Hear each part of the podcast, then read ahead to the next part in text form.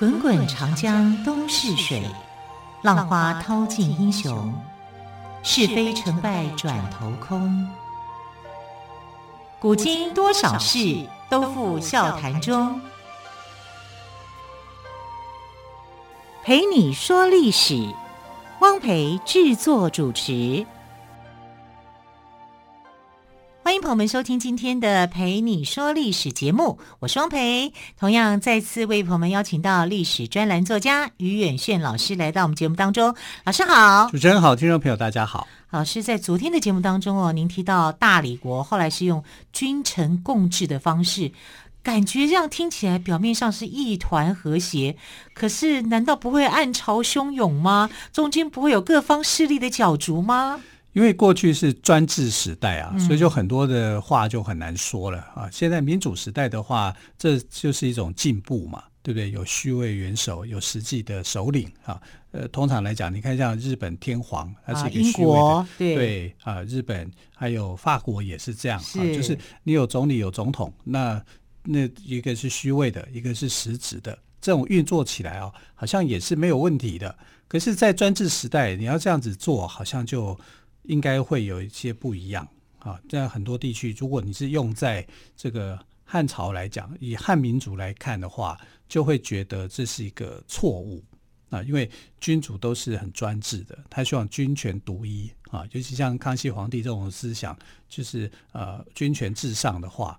你这个君臣共治是很难实现的，可是，在大理国没想到竟然就实现了。其实他一开始的时候实现那个基础是还不错的，那导致于说这个国君啊就不太想努力的去工作，不太想努力工作，你会怎么样？拼命玩嘛。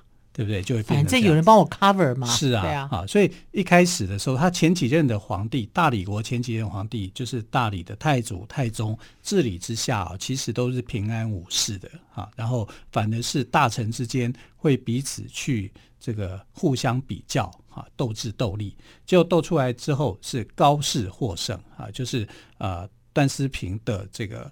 很重要的一个大臣叫高方，越侯高方，越侯高方的底下的这些子孙们，啊，后来就掌握了政权，几乎都是像世袭制度一样，他们就当清平官。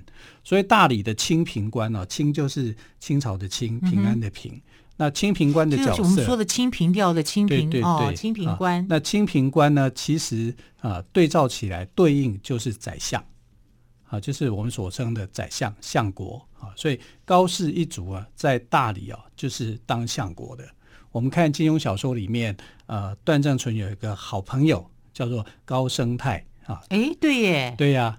可是我跟你讲，高生态其实对段正淳非常坏，在历史上面来讲完全不一样。那段正淳他。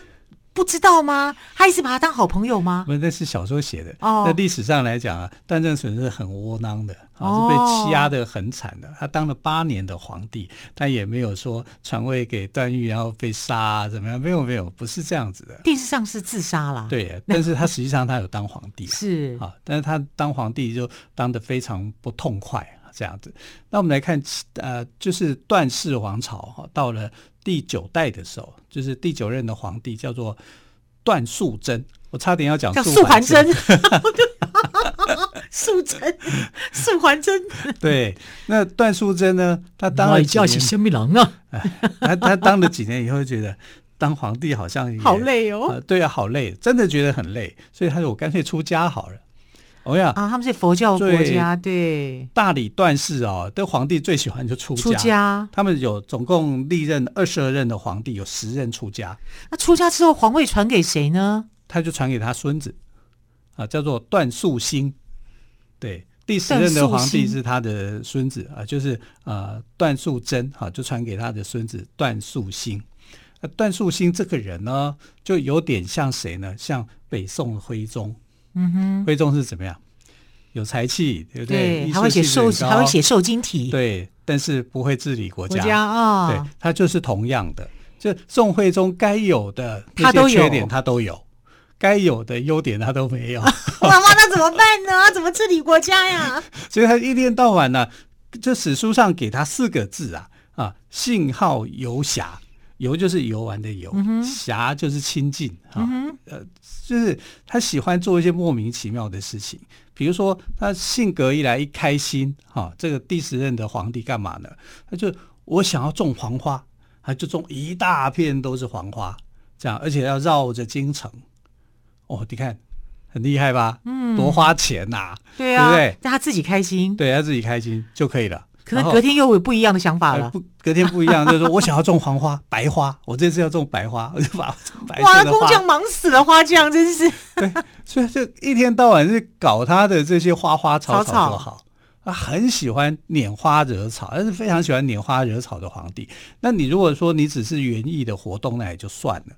可是偏偏呢，他都会带着一群人啊，身边不缺女人呐，啊，啊他就是啊，就是会跟一些青楼女子交往。所以大臣看到他就是觉得头痛死了。你喜欢园艺，那也还好。结果你带着一些青楼女子，乱七八糟的人在那边逛。然后什么事情也不做，啊，所以就觉得说段素心这样子是不好的。你知道段素心哦，他就觉得说，因为他的素就是素还真那个素，吃素的素啊，心就是呃一时兴起啊高兴的兴这个这个字眼。他看到有个女孩子青楼女子，他很喜欢她，他就把她取名叫做素心。名字跟他的皇帝的名字一样，一样差不多，但是他那个心啊，就是他把它改为馨香的馨哦，康乃馨的馨，对，满是馨香的馨，对对，叫素心这样啊，所以就有这个云南这边就有所谓的素心花啊，所以你看这个皇帝会不会太任性了一点？我觉得他活得很快乐，活得很自我，活在自己的世界里。对啊，可是如果你是百姓与我如浮云，你是宰相的话，你会怎么想？气炸了，气炸啦！你这样子不理国政，那不对嘛，对不对？所以哈，高适就这个宰相就觉得这样不行啊，必须要去遏制，因为那这个皇帝不做事啊，整天在那边游山玩水，有玩玩一些有的没的啊，非常的堕落。啊，他觉得皇帝这样不可以，所以他就把段素心给废掉。这个国相相国啊，去废掉皇帝啊，然后他就改立了另外一个人来当皇帝。这个人叫做段思廉。那段思廉是谁呢？段素心啊，他是这个呃太宗的这一支的人脉的这这一脉的人呐啊，就是呃大理太宗的人，也就段思良的后代子孙。哎，可是到了段思廉的时候，段思廉是段思平的子孙，他算是段思平的玄孙。哦，我们看孙呢，孙子里面孙子、曾孙在玄孙是第五代。好，所以他是立了段思平的玄孙段思廉，这有点像宋朝的历史了。嗯哼，啊，因为宋朝是这样，北宋这一支几乎都是这个宋太宗的子孙。到南宋的时候，就变成宋太祖的子孙。哦。啊，所以他们两国之间也是大理段氏跟宋朝之间呢、啊，呃，某些程度历史轨迹很像、嗯、啊，所以这个段思廉当皇帝以后，哎，就好像又回归到这个太祖的时代。啊，但这个时候的这个你可以看到，就是君臣共治的情况。在段思廉就非常非常的明显，因为前一任的皇帝是被宰相给废掉的，宰相竟然可以废掉皇帝，这个有点夸张哎，不夸张啊，在在这个呃中国的历史上面是蛮常看到的、啊。嗯、你看那个时候霍光不是也把皇帝给废掉吗？废掉对不对？当了二十七天了，把那个呃海昏侯给废了。他本来是皇帝的，他废他当海昏侯啊，所以你可以看到说，在这个历史里面，少数民族里面啊，云南大理国也曾经发生过这样的事情。嗯哼，当然高氏已经掌握大权了，可是这个段素心被废以后，段思廉起来，段思廉起来以后就觉得说，我所有的事情。都被宰相控制了，那我要做什么？那我来种茶花好了。大理不是很多有名的茶花吗？对呀、啊，看王语嫣的妈妈种了一大堆茶花，等待等段正淳过来。对，可是你这样子，因为皇帝不想做事，掌握在清平官的手上的时候，嗯、其他大臣会怎么想？因为皇帝无能嘛。对啊，对啊，皇帝无能，那是不是表示我有机会，我可以造反？哎，这个就是问题所在了。对，为什么要你来？你来控制局面呢？我也可以啊。对啊，我也可以当皇帝，我可以取代你啊。是啊，对，所以就有很多的大臣就起来造反啊。其中一个叫杨允贤，杨氏家族的人蛮常造反的。杨允贤呐、啊，杨义贞呐，都相继造反。那你相继造反以后呢，高氏就把他给平定下来。哎，这个就变成对国家他又有功劳、嗯、啊！因为其实对呃高氏来说，他当宰相那么多年那么多代，他不希望有人能够取代他，所以呃只要有人造反，他就会去平定。那当皇帝的其实还落得 蛮轻松的啊。那你可以这样来看，就是大理国的君臣共治的情况，其实多半都是皇帝没做事，然后这个宰相清平官拼命的在。努力在做事情，嗯、可是也有一种现象，就是皇帝变成他没有权力啊，变傀儡啦。对啊，变傀儡啊，他有国家，嗯、国家的名号啊，他有国无权。哎，可是呢，宰相却变成有权无国啊，这有点像什么样子呢？像汉朝东汉时期的董卓，董卓那个时期呢，他掌握大权嘛，但是汉献帝是他的傀儡，嗯哼，啊，所以。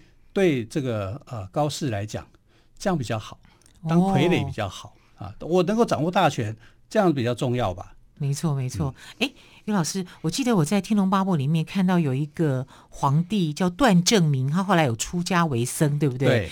在小说中，我记得他还会一阳指呢。那关于这个故事，老师，我们先休息一下，稍后再请您告诉我们。好的。那我们现在就先休息一下喽。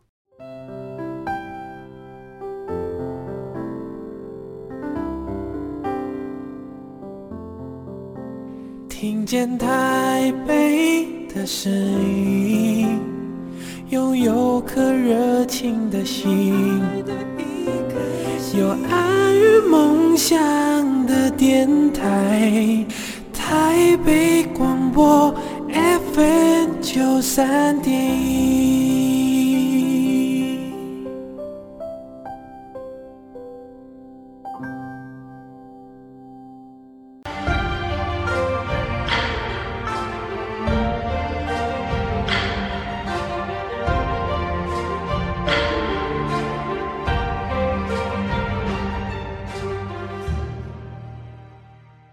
陪你说历史节目，我是汪培。今天特别来宾，历史专栏作家于远炫老师，跟我们谈到的是大理国君臣共治的故事哦。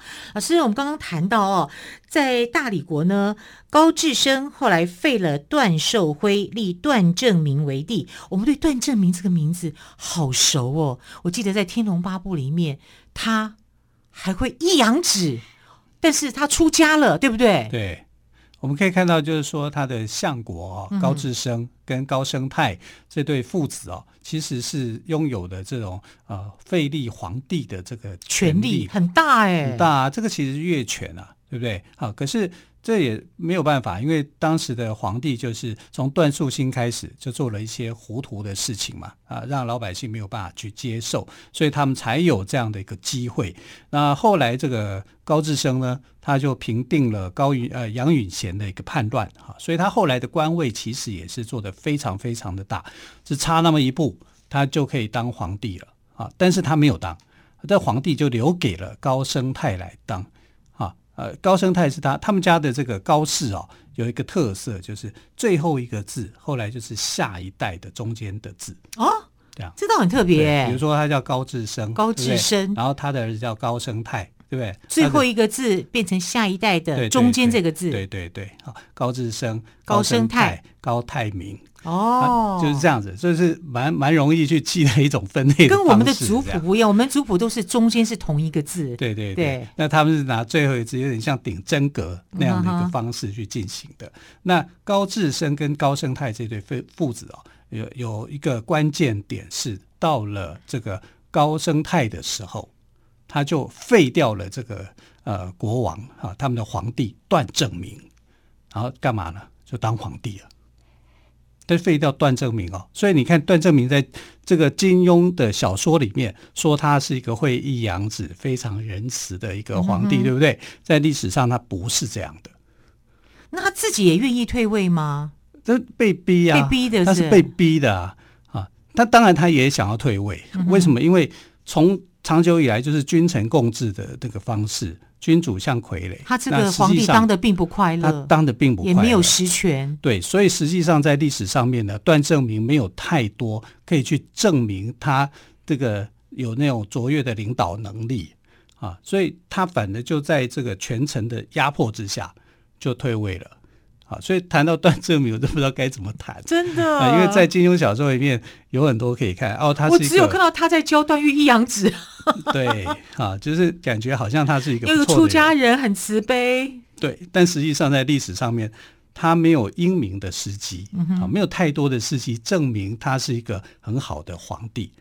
但也没有太多事情证明说他是不好的人，他是不好的人。对啊，只是说他是被权臣、被他的宰相逼迫，然后退位去出家了啊。那逼他的这个宰相就是高升泰。那高升泰呢，逼他退位以后，他就把大理国的政权切断啊。因为他篡位当皇帝，他当了两年皇帝哦，可能就没有皇帝命啊，然后就过世了。那过世之前，他把这个大理国改名叫做大中国。大中国，中国，对，我刚刚说大都是一个称呼嘛，其实他把自己的国名叫中国。嗯哼，所以真正有中国的出现是在这个时候。哇，还蛮早的耶。因为以前的中国的国家，中国是对外称呼，你叫中国。其实呃，历朝历代没有出现“中国”这个字眼呐，对不对？都是朝代的名称嘛。啊，可是在，在呃五代宋朝这个时期啊，就云南地区呢出现了大中国，但政权只有两年。这个两年呢，就是高生泰他所建立的。那高生泰当了两年皇帝以后过世，那照理讲不是应该继承人这高他的儿子高泰明来接接位当皇帝嘛？对。结果他就跟高泰明就讲，他跟他儿子就讲说：“你千万千万千万不要当皇帝，不要当皇帝，因为当皇帝没好处。”你看，我当了两年就病死了。当皇帝的事情，要管理的事情这么多，这么。当大臣好了，当大臣，比较好，我不用管，对，什么都没事。皇帝可以担位高权重，责任轻。对 对，所以他就跟他的儿子就面讲说，赶快把政权还给段家。对，对我不要当皇帝，你也不要当皇帝了啊，就还给他。但也有一个说法说，是因为这个呃。他们遭受到其他的部落啊，就是说白族的其他的部落的反对啊，就是说你怎么可以去啊僭越就去当皇帝，有压力，所以他迫于这个压力，必须要还政给段氏。但其实对这个高家来说，我只要有实权就好，我干嘛去当那个虚位皇帝？皇帝我虚位变成真实的皇帝的时候，我什么事情都要做，什么事情都要管，那时候感觉是不一样的。啊，所以他觉得还不如当做当一个权臣来的好。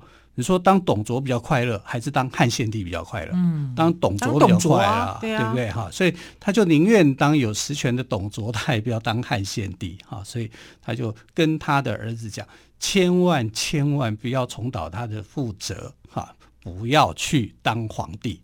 大中国就两年就没了。啊，所以这个夭折的这两年呢，就把大理国分成为两个时期。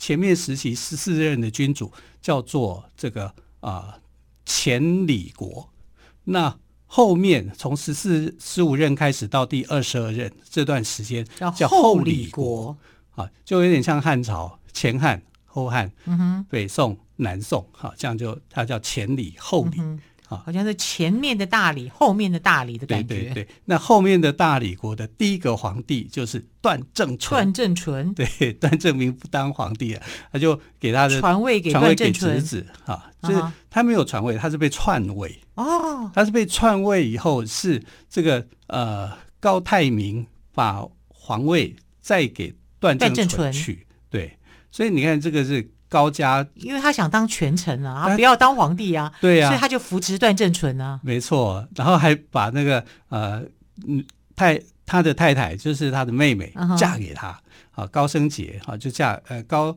高升，就是高升泰的妹妹高升杰，对对对，嫁给了段正淳，没错啊，就然后这个高升杰啊，对段正淳的控制就非常妻管严，就是对，就是妻管严的，所以呢，这个段正淳曾经写了一首。类似像情诗哈，给这个高生太，就表示说我家有良妻啊，我这个丈夫不用怎么当啊，就让他的妻子来就可以了。妻子叫我往东啊，我就不敢往西。你看有这种男人吗？哇，有啊，有这种男人。段正淳的真实的遭遇怎么跟金庸小说差这么多啊？金庸小说的段段正淳是见一个爱一个，所有的女人都愿意为他而死，他也愿意为他所爱的女人而死。对，他是个风流一风流账，一笔糊涂账啊！但是金庸就可爱在这里啊！我觉得他是同情他，是不是？对呀、啊，而且用书给他一点自由。就历史上的段正淳就明明就很窝囊啊！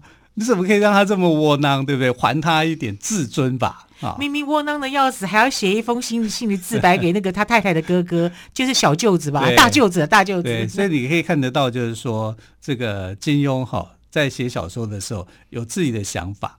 啊，然后就把这个历史上的段正淳啊，就在小说上还给他一些空间，还给一些自由，让他快乐一点，这样子。对要不然当大理的皇帝其实不太开心的。哦、金庸也是很可爱的老伯伯。那、啊、你知道这个大理高氏，就是这个呃世袭为相国的这个高家啊，说真的讲也很夸张，他把政权还给你了，就是说我不当皇帝了啊，从此。前李国后李国，对不对？好，那我就不当皇帝啦，我还是继续当我的宰相。哎，我一个篡位的人，他竟然还是继续当宰相，哎，结果大理段氏还是接受了，就是说高家当相国的这样的一个事实。但是高家的人在去世以后呢，你知道吗？